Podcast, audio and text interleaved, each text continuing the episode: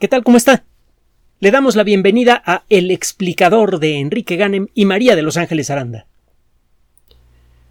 En su testamento, Alfredo Nobel indica que cada año la cantidad producida por un fondo que él establece debe dividirse en cinco partes y cada una de esas partes le debe ser entregada al ganador o ganadores de los que, en opinión de los organismos que él mismo señala, eh, han realizado los mejores trabajos en varias disciplinas científicas y humanísticas.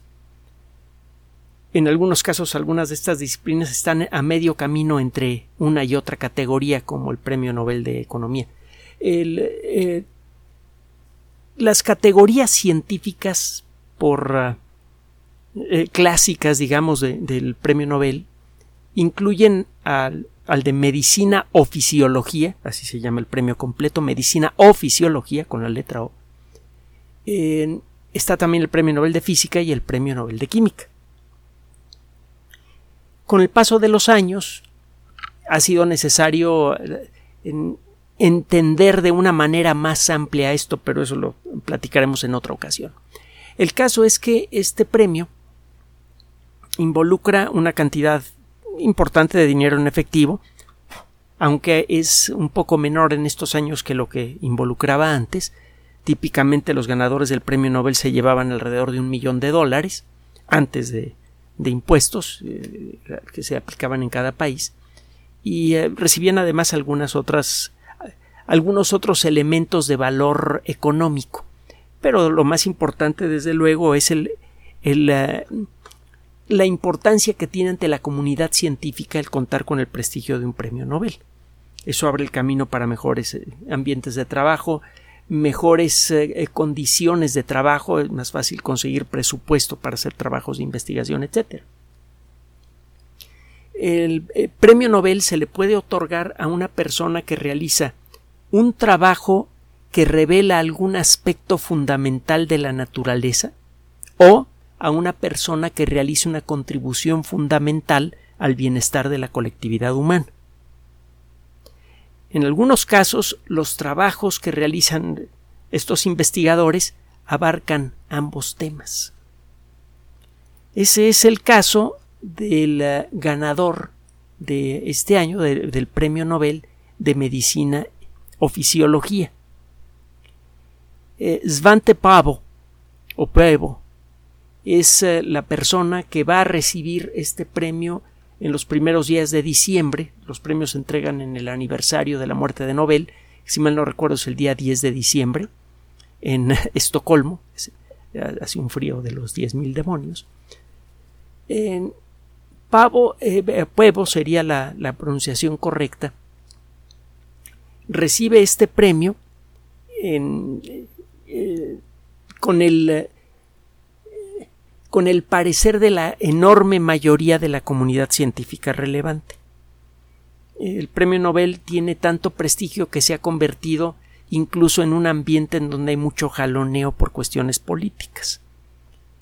Cuando un trabajo tiene enorme relevancia para la colectividad humana y revela aspectos fundamentales de la naturaleza, pero choca con algún aspecto político, el premio Nobel no se otorga y eso ha pasado ha generado en algunos casos eh, situaciones verdaderamente grotescas. Le hemos platicado el caso de Gandhi, que fue seis veces candidato al Premio Nobel de la Paz y no lo ganó una sola vez.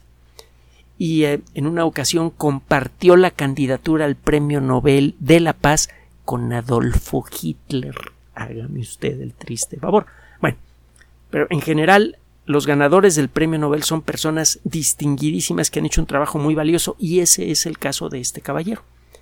Para comenzar, y antes de platicar del trabajo eh, que lo lleva al premio Nobel, déjeme decirle que el padre se llamaba Carl Sune Detlof Bergström y fue un bioquímico sueco que, por cierto, se ganó el Premio Nobel de Medicina o Fisiología, el mismo premio que su hijo, en 1982, por un trabajo, el, premio lo compartió con Bengt Samuelson, un trabajo muy importante sobre las prostaglandinas.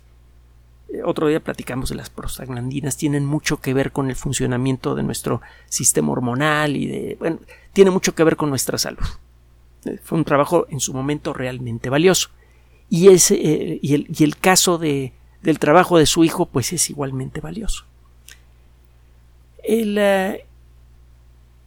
el trabajo que realizó el nuevo ganador del Premio Nobel de Medicina o Fisiología tiene que ver con el desarrollo de la paleogenética y la paleogenómica, dos disciplinas que últimamente han ocupado mucho nuestra atención.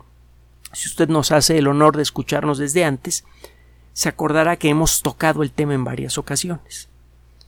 Eh, siempre hacemos una pausa en algún momento, bueno, con, con frecuencia hacemos una pausa en algún momento para agradecerle en general a todos aquellos de ustedes que nos hacen el honor de escucharnos porque le dan sentido a nuestro trabajo. Es, ustedes son el objetivo único de nuestro trabajo y de manera muy especial a las personas que nos apoyan en Patreon y en PayPal porque por ustedes existe este espacio. No tiene otro, otra fuente de, de apoyo no tiene otro, otro elemento para mantenerse este espacio más que el apoyo que recibimos en Patreon y PayPal, y esto garantiza que nuestro compromiso es exclusivamente con ustedes. No tenemos ningún interés que pueda ponernos palabras en la boca como eh, se llegó a intentar en más de una ocasión con contratos que en su momento rechazamos. Nuestro compromiso es únicamente con usted. Así que cualquier desviación de la, de la verdad es consecuencia de un error, no de mala intención. Bueno, gracias, muchas gracias. Bien, regresando al tema. Hemos hablado mucho de paleogenética y paleogenómica. El trabajo de este investigador ha permitido eh, utilizar técnicas desarrolladas en buena medida por él para detectar y más importante aún para estudiar pedazos muy pequeños, cantidades muy pequeñas de material genético en fósiles. Esto a su vez ha tenido consecuencias enormes para nuestro entendimiento de la evolución humana e incluso para entender algunos fenómenos médicos muy interesantes como por ejemplo por qué las personas que viven en regiones como Corea han resultado ser mucho más vulnerables a COVID-19 que personas en otras partes del mundo. Resulta que hay un cierto fragmento de ADN que parece que entró a nuestro genoma en la época en la que los seres humanos compartían el mundo con, los neandertales. Ese, ese fragmento de gene neandertal parece que vuelve sustancialmente más vulnerables a las personas que, que tienen COVID-19 a, la enfermedad grave. Y esto a su vez de, momento no tiene aplicación práctica porque afortunadamente la pandemia de COVID-19 ya está bien controladita y está, podríamos eh, pronto escuchar la declaración oficial formal mundial de que la pandemia ha terminado, algo que se antojaba absolutamente absurdo cuando arrancó la pandemia. Se creía que iba a estar con nosotros de manera grave por décadas. No sé si se acuerda de lo que decían por ahí. Bueno, ya estamos a punto de acabar con ella. Pero en el conocimiento de que existen fragmentos genéticos que pueden hacer más vulnerables a unas personas, eh, a ciertos grupos humanos ante la presencia de una enfermedad puede resultar invaluable cuando aparezca el siguiente virus peligroso. Y no se me espante, van a aparecer nuevos virus peligrosos. Solo que ahora sí los vamos a, vamos a estar preparados para cuando lleguen. Ya tenemos todas las herramientas. Bueno, regresando a este caso. Estos investigadores, en, en los investigadores que ganan un premio Nobel, generalmente reciben ese premio porque o realizan una contribución fundamental al conocimiento humano o realizan alguna contribución fundamental al bienestar de la colectividad. El trabajo de este investigador involucra ambas áreas, aunque por allí en algunas notas publicadas en varias fuentes científicas me sorprende ver que dicen que el trabajo de este investigador es muy valioso, que la comunidad está de acuerdo que se le dé el premio Nobel, pero eh, eh, que, su trabajo es puramente de investigación fundamental que no tiene ninguna relevancia para la salud humana. Al final de, este, de esta grabación vamos a sustanciar un poquito más lo que le acabo de decir. Realmente el trabajo de esta persona ha hecho mucho por preparar mejor a la sociedad humana para las siguientes pandemias y también está abriendo camino para entender mejor cuáles son los riesgos genéticos básicos para nuestra salud con gran precisión. Pero eso, más adelante. El eh, trabajo que hizo este investigador arrancó hace ya bastantes años como consecuencia de una pasión juvenil, una pasión juvenil que han tenido muchos, muchas personas a lo largo de la historia. En las momias, las momias egipcias, han inspirado, bueno, la cultura egipcia en general ha inspirado a muchas personas desde hace mucho tiempo el, impacto estético del trabajo de los eh, antiguos eh, egipcios es eh, bueno, no, necesita descripción el, contemplar una estela el contemplar un, monumento funerario decorado como lo hacían los egipcios es algo que, realmente produce un impacto emocional importante la civilización egipcia además es mucho muy antigua las pirámides fueron construidas eh, hace tanto tiempo que mire, piense usted en lo siguiente.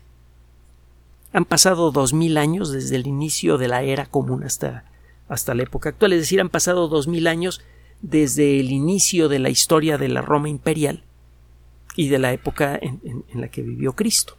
Bueno, dos mil añotes, es un montón de tiempo tendría usted que duplicar esta cifra y agregarle algo más para juntar el número de años que tuvieron que transcurrir entre la construcción de las pirámides de la cuarta dinastía, las pirámides más famosas, y el momento en el que nació Cristo.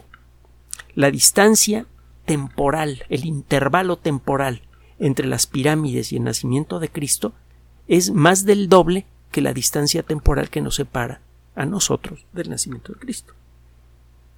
Las pirámides son antiquísimas y las pirámides fueron construidas por una cultura ya bien establecida que ya tenía mucho tiempo de existir. La cultura egipcia es extraordinariamente antigua. Otro aspecto que se suma a, la apreciación cultural y estética de la cultura egipcia tiene que ver con el ambiente en donde encontramos ahora las ruinas, en medio del desierto. Por este y por muchos otros motivos mucha gente ha caído en el encanto de las momias. Por ejemplo, Beethoven tenía en, eh, en, un librero eh, al lado del piano en el que trabajaba una frase tomada del antiguo Egipto. Otra persona cuyo trabajo en lo personal admiramos el, autor de Fahrenheit 451, Ray Bradbury, tenía una pasión profunda por las momias. Si usted lee las obras cortas de Bradbury encontrará que continuamente aparecen las momias en sus historias. Y él tuvo contacto con las momias eh, en las ferias que en aquella época viajaban eh, eh, algo parecido a circos itinerantes que en aquella época eran muchas veces la única fuente de diversión eh, o casi la única fuente de diversión en pueblos pequeños como en el que vivió Bradbury. El caso es que Svante Pevo pues eh, desarrolló un interés similar desde joven. Este interés empezó a crecer de manera importante cuando él empezó a estudiar medicina en la Universidad de Uppsala cuando estaba haciendo su trabajo de doctorado, estaba trabajando con adenovirus, que son, es un tipo de virus que pueden producir normalmente pequeños catarros, pero que tienen algunas características muy interesantes con respecto a la forma en la que reaccionan con el sistema inmune. A veces los adenovirus se pueden esconder del sistema inmune. Y es por esto que en la actualidad a veces se toman adenovirus modificados para introducir algo que uno quiere introducir en el cuerpo. Por ejemplo, algunas de las primeras vacunas efectivas contra COVID-19 estaban hechas con adenovirus modificados. Esto permitía meter el principio de la vacuna dentro del cuerpo y hacerle creer al cuerpo que estaba siendo atacado por COVID-19. El cuerpo aprendía a defenderse de, de ese COVID-19 falso y cuando entraba el verdadero, pácatelas. Bueno, el estudio de los adenovirus, ya desde la época en la que este eh, caballero estudiaba, era era prioritario. Había muchos científicos trabajando con adenovirus y él decidió hacer lo mismo como parte de su tesis doctoral. En secreto realizó un experimento que habría resultado risible para sus compañeros. En aquella época ya sabíamos cuál era el papel del ADN, ya sabíamos que el ADN existe en todas nuestras células y que es el que controla la herencia, etcétera, etcétera, etcétera. Pero bueno, el aislar ADN de una célula, de un grupo de células humanas era complicadito. El procedimiento podía tomar uno o dos días o incluso más tiempo y, y sobre todo si quería usted hacerlo con la suficiente delicadeza para que esa molécula no se rompiera en el proceso. Para obtener moléculas completas de ADN había que realizar un procedimiento muy elaborado. Y tenía usted que llevar una muestra grande de material para obtener una cantidad pequeña de ADN. Bueno, a, Pebo se le metió en la cabeza la idea de tomar muestras de especímenes de momias para ver si podía encontrar ADN allí. En aquella época se pensaba que el ADN se destruía por completo poco tiempo después de, la muerte de una célula y que por lo tanto esperar encontrar ADN en una momia, en particular la momia en la que trabajó este, este, este investigador, tenía 2.400 años de edad, una momia no muy vieja que digamos para los estándares egipcios, el pretender obtener ADN de una muestra tan vieja resultaba grotesco. Eh, no es la primera vez que se hace un experimento a escondidas por miedo a que los colegas con los que uno trabaja este, se, mm, eh, puedan ponerlo a uno en ridículo. Existe eh, una historia bien conocida. Stanley Miller, otro estudiante de doctorado, estudiaba, por cierto, bajo la dirección de un ganador del premio Nobel, Harold Urey, eh, se le metió en, en, la cabeza la risible idea de tratar de repetir las condiciones que existían supuestamente en la Tierra primitiva, pero en el interior de un frasquito de vidrio, para ver si se formaban moléculas precursoras de la vida, como lo venía diciendo teóricamente Alexander Oparin, que a su vez fue inspirado por los trabajos de Darwin. Darwin fue la primera persona en proponer la idea de una evolución química previa al origen de la vida. Pues eh, cuando Miller se acercó a Urey para decirle, oiga, tengo la idea de hacer este experimento, Urey le dijo, mira, mira, después de insistirle mucho, le dijo, vamos a hacerlo, ¿eh?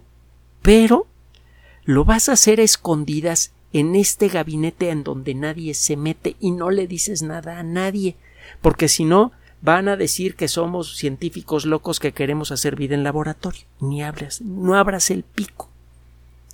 Bueno, pues hizo el experimento Miller y le salió bien. Y se hizo muy famoso. El experimento de Miller.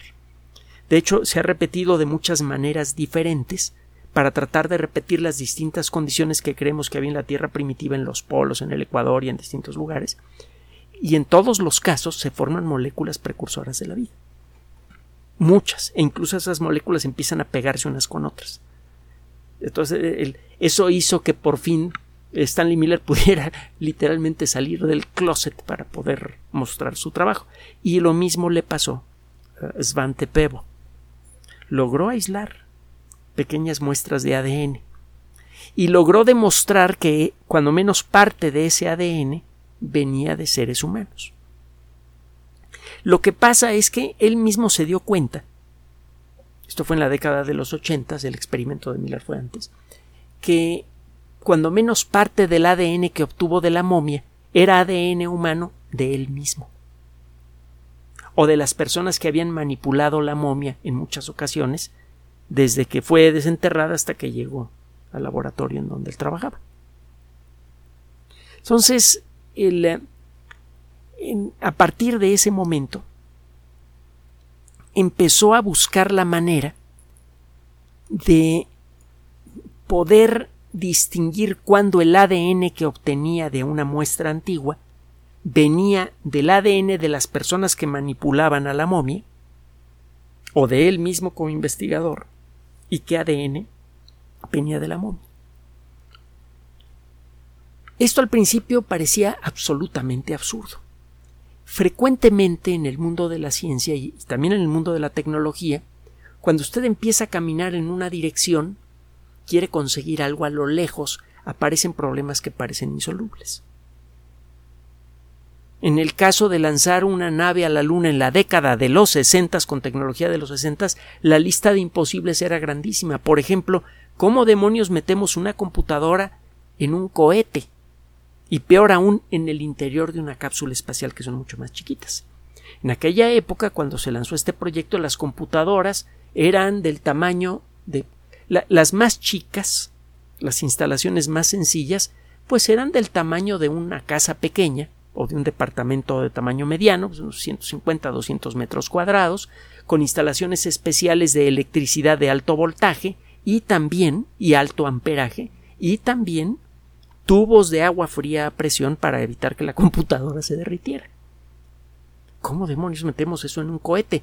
En aquella época cada gramo contaba para construir un cohete capaz de llevar gente a la luna. Claramente se iban a necesitar computadoras para construir cohetes que viajaran a la Luna y más cohetes con gente. Y en aquella época, los primeros años de, la década de los 60, las únicas máquinas eran verdaderos monstruos. Solo que por esas fechas, eh, en parte impulsado por la necesidad del proyecto espacial, Intel y otras, em, bueno, un, grupo de investigadores que luego crearon a Intel desarrollaron los primeros microcircuitos integrados que comenzaron a crecer en capacidad muy rápidamente. Para cuando se llegó el momento de iniciar el proyecto Apolo, ya se podían colocar computadoras personales en el interior de cápsulas espaciales, computadoras que tenían casi exactamente las mismas características que una computadora Atari o una computadora Apple de 8 bits. Casi exactamente las mismas características. Entonces, cuando usted empieza a trabajar en un proyecto de investigación, que considera usted que es valioso, a veces tiene que dar un salto de fe como el de Indiana Jones en la tercera película, que por cierto es la última buena de Indiana Jones, las demás son bastante malonas.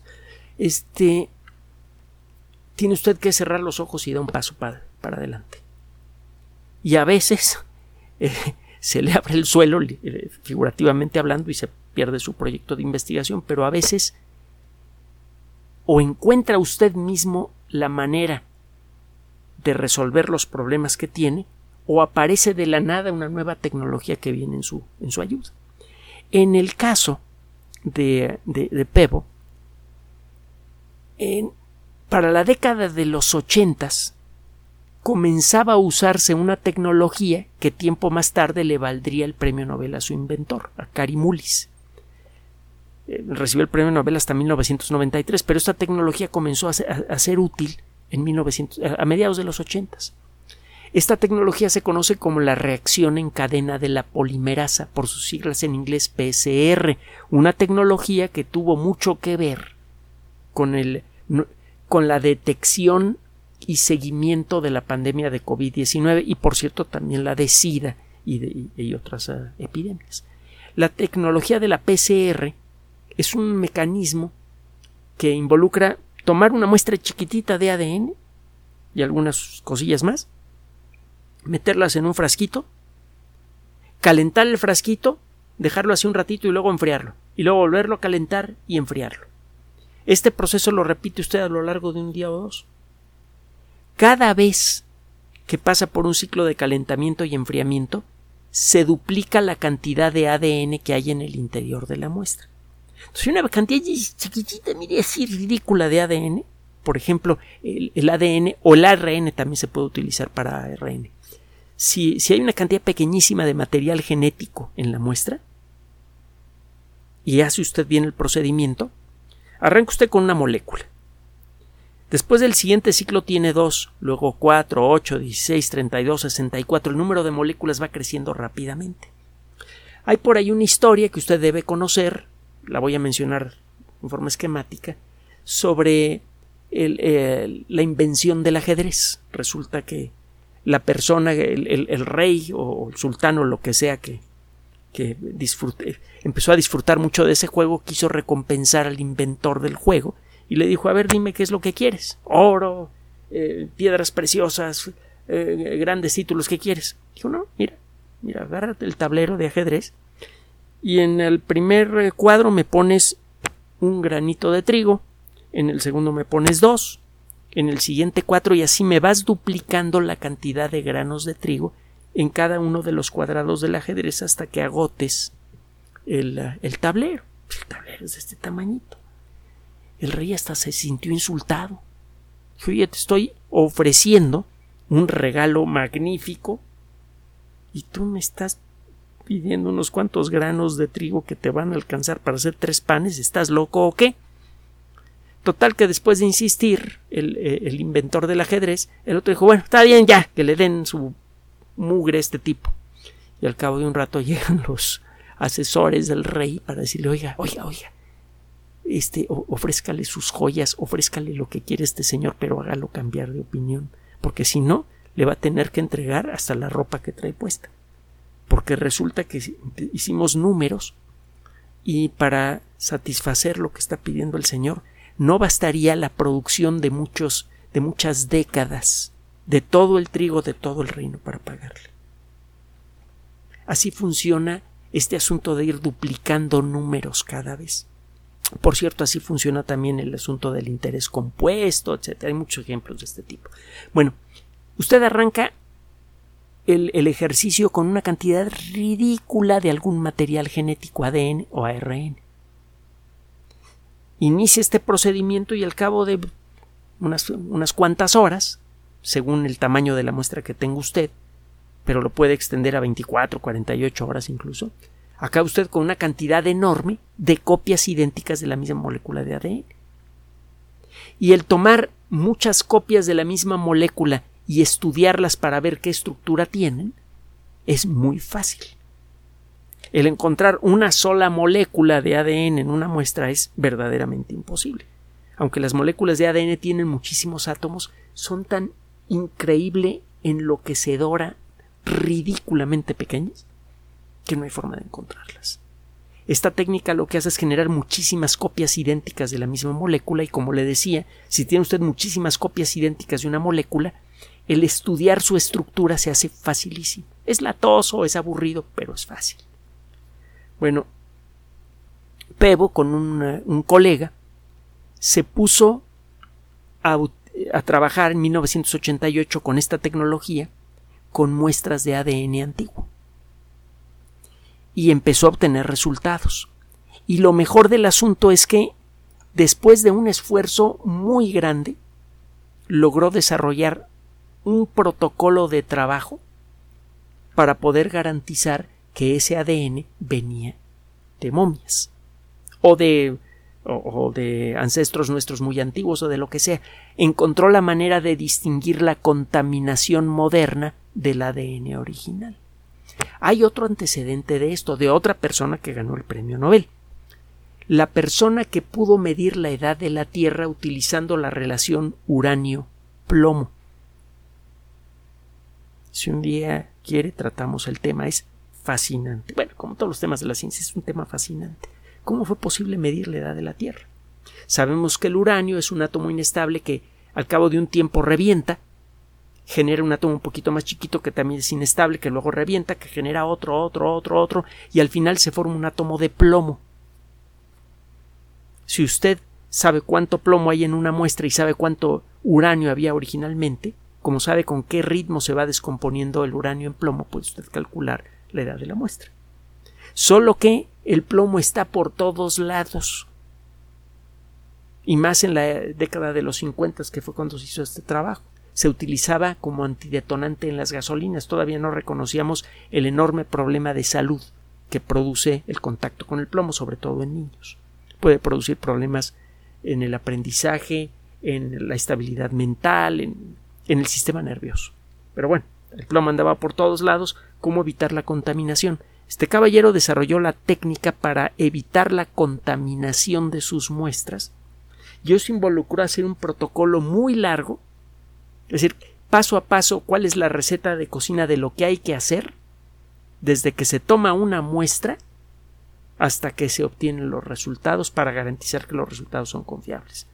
El desarrollar esto fue un ejercicio, fue un, ejemplo de cómo convertir lo imposible en posible por la fuerza de la voluntad.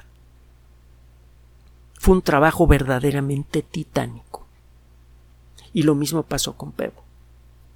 El mismo esfuerzo enloquecedor, brutal, larguísimo, descorazonador frecuentemente. Eh, las fallas continuas eh, seguramente le, le, quitaron cuando menos por momentos el ánimo de seguir a este caballero, pero siguió adelante. Y poco a poco fue encontrando la manera de realizar un procedimiento de descontaminación de ADN moderno de muestras antiguas, incluso algunas que han sido manipuladas por décadas o siglos en museos, para poder obtener ADN realmente antiguo.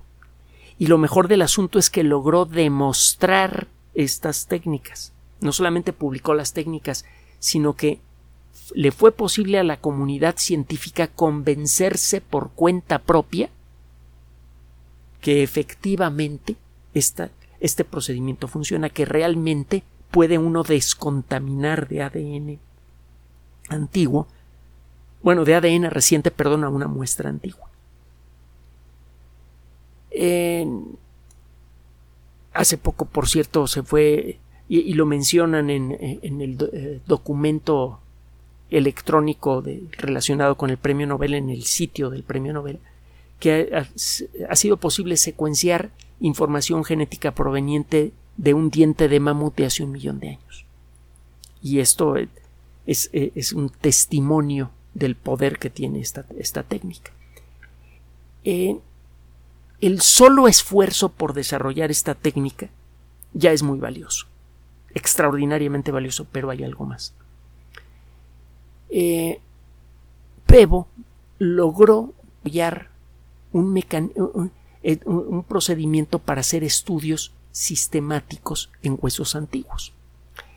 En 1856, en la cueva de Fellhofer, cerca del valle del río Neander, en alemán Neandertal, fueron descubiertos unos huesos humanoides, pues, prácticamente humanos, que con el paso de los años los hemos reconocido como pertenecientes a una subespecie muy cercana a la nuestra, al punto de que podía existir, eh, se podían formar familias mixtas de Homo sapiens sapiens y Homo sapiens neandertalensis y los hijos eh, eran ah, fértiles y eran normales.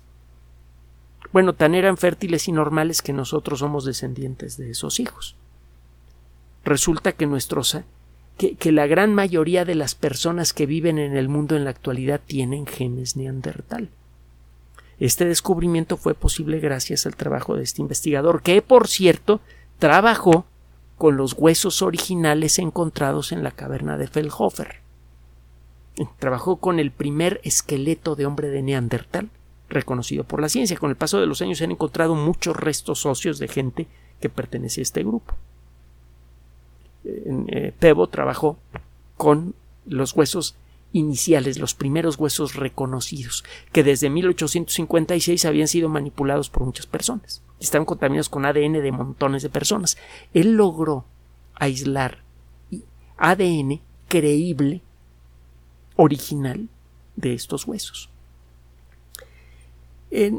no vamos a meternos en más detalles para no alargar demasiado este rollo, pero el caso es que el trabajo que se ha hecho ahora para el estudio de, huesos antiguos, de buscar ADN en huesos antiguos, o en muestras antiguas en general, involucra buscar el ADN no directamente del núcleo de las células, en donde se encuentran los genes que controlan el comportamiento de nuestros cuerpos, sino eh, se busca ADN mitocondrial. Recuerde que las mitocondrias son unas estructuras pequeñas que hay en el interior de casi todas nuestras células, tienen su propio ADN, son descendientes de bacterias que invadieron a las células de nuestros ancestros archirrecontraantiguos hace quizá unos 1900 millones de años.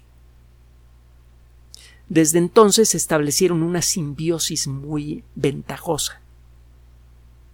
Estas bacterias, las mitocondrias, encontraron un ambiente rico en alimento y completamente protegido donde pueden vivir tranquilitas. Y por otro lado, el trabajo que ellas hacen es fundamental para la vida. Las células avanzadas, complejas, capaces de realizar funciones muy, muy elaboradas como las neuronas, serían imposibles sin las mitocondrias. Las mitocondrias son fundamentales para que usted y yo seamos lo que somos en la actualidad.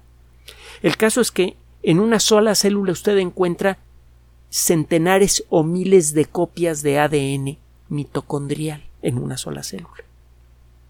Y en cambio encuentra usted solamente una copia de ADN humano. Entonces, si está usted trabajando con huesos antiguos, la mayor parte del ADN ya se deshizo.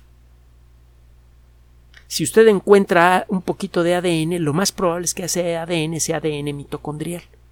Porque por cada molécula de ADN humano que encuentre usted en una célula, puede haber hasta más de 100, en algunos casos más de mil copias de ADN mitocondrial. Entonces la probabilidad de que encuentre usted fragmentos de una molécula suficientemente grandes como para estudiarlos es más alta en el caso del ADN mitocondrial. Y con ADN mitocondrial se pueden hacer estudios muy interesantes de relaciones entre padre e hijo. En, ¿Qué consecuencias ha tenido este trabajo? Bueno, ha ayudado en mucho al desarrollo de muchas disciplinas científicas básicas como la arqueología. Por ejemplo, fue gracias al ADN, a las técnicas de, Pebo que ha sido posible establecer, por ejemplo, cuál es la relación entre varias momias de la dinastía XVIII, que es mucho, muy famoso. Fue posible, para comenzar, a detectar que una de las momias que se tenían guardadas desde hacía tiempo en un, en, eh, un museo en Egipto era, eh, eh, eran los restos de Akenatón, uno de los faraones más famosos, el faraón hereje. Fue posible averiguar, además, que otro de los restos eran de Nefertari, su esposa. Y fue posible establecer que Akenatón y Nefertari fueron los padres de Tutankamón, cuya momia se conoce muy bien y no su tío como se llegó a pensar. Esto permitió corregir algunos pequeños y grandes errores en la historia de la dinastía XVIII que tuvo un papel muy importante en la historia cultural de Egipto y que podría haber tenido un papel eh, pues un, un, papel disparador en la idea del monoteísmo que luego se hizo muy importante con la cultura judía y luego la cultura cristiana que estuvieron muy, eh, sobre todo la cultura judía que estuvo muy relacionada con Egipto, pero no como se llegó a creer.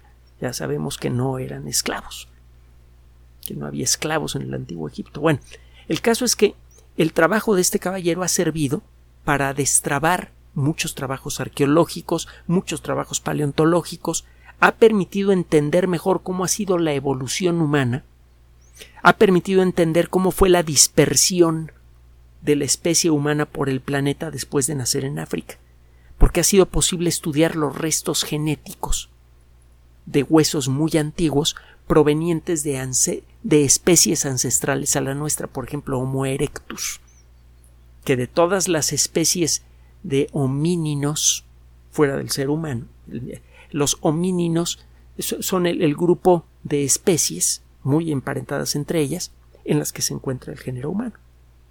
Bueno, El Homo erectus, que es la especie ancestral al Homo sapiens hasta, donde podemos decirlo, fue el grupo de fue la especie de eh, del grupo de los homíninos que duró más tiempo en la superficie del planeta. Más de un millón de años. Nosotros llevamos 300.000 años nada más. Este, y ojalá lleguemos a los 400.000, ojalá en los cocolazos ahí en Europa no se pongan de a peso, porque bueno, ¿qué le cuento? El caso es que gracias al trabajo de Pebo ha sido posible establecer mejor cómo ha sido el árbol evolutivo humano. Ha sido posible descubrir nuevas especies, por ejemplo los denisovanos. Hay un, eh, unos huesos que fueron encontrados en una cueva en Rusia, Denisova, y gracias al trabajo de Pebo, que fue realizado en el 2012, fue posible obtener una secuencia genética verificable de estos huesos, que tienen 40.000 años, y quedó claro que los denisovanos tuvieron un ancestro común con los neandertales hace como mínimo 380.000 años, quizás hasta 470.000, no se puede establecer con mayor precisión. En, esto ocurrió mucho después que la separación entre los seres humanos y el grupo de neandertales y denisovanos. Se hace 550.000 años como mínimo, un grupo de homíninos se dividió en dos especies. La, eh, la especie nuestra, Homo sapiens sapiens, y la subespecie que fue ancestral a los neandertales y denisovanos. Tiempo después ocurrió una división nueva, los denisovanos por acá, los neandertales por acá. Los neandertales mantuvieron contacto con intercambio genético, es decir, contactos sexuales, con seres humanos frecuentemente y por eso adivinamos genes humanos, en, bueno, genes neandertal en nuestro genoma. Y ahora estamos buscando genes denisovanos. Parece que la evolución de nuestra especie fue mucho más comunicativa en todos los sentidos, hasta en el sexual, eh, eh, con las subespecies que se estaban formando en aquella época. Y eso está revelando nuevos aspectos de la evolución humana. Y finalmente, como le decía, este trabajo está revelando que la presencia de ciertas pequeñas secuencias genéticas que tienen origen eh, prehistórico pueden en un momento dado facilitar que una persona desarrolla o no cáncer, que sea más fácil o menos fácilmente víctima de una cierta pandemia. Esto puede ayudar de manera importante a saber a qué grupos proteger por anticipado en el caso de una nueva pandemia, o qué grupos de personas deberían explorarse más frecuentemente para buscar huellas de cáncer a tiempo para poder curarlas. Todas las formas de cáncer prácticamente son curables cuando se detectan a tiempo. Este descubrimiento también podría ayudar a desarrollar medicamentos más específicos para tratar a, personas que tengan muchas enfermedades diferentes, que, pueden tener cáncer o que puedan tener eh, COVID o que puedan tener cualquier otra enfermedad. Podría permitir, no lo dije bien, podría permitir desarrollar medicamentos hechos a la medida de cada persona, mucho más efectivos para enfermedades graves. Entonces, este trabajo no solamente ha permitido revelar aspectos desconocidos y, que creíamos perdidos para siempre de nuestra propia evolución y de la evolución de la vida en general. Ha permitido el avance de manera muy significativa de la arqueología y eso a su vez nos está revelando nuevos aspectos de nuestra propia historia que pueden ser cruciales para entender por qué nuestra sociedad llegó a ser lo que es. Y eso a su vez es fundamental para poder decidir cómo demonios construimos una sociedad nueva a partir de lo que hemos sido. No hay forma de crear un mundo mejor si no nos entendemos primero. Y el trabajo de Pert tiene mucho que ver. Eh, perdón, estoy confundiéndolo con un autor musical que también se llama. Eh, que también viene de la misma región del mundo. Bueno, eh, Pebo, ahora sí lo dije correctamente, entonces nos ofrece una herramienta crucial para entender quiénes somos y nos ofrece una herramienta fundamental práctica para mejorar sustancialmente la práctica de la medicina. Es un trabajo increíblemente complejo, que ha tomado mucho tiempo, que ha conseguido hacer lo que se consideró imposible, que ha servido para el avance de varios campos de investigación cruciales para el mundo moderno y que también tiene aplicaciones prácticas. Es un premio Nobel muy merecido, ¿no lo cree usted?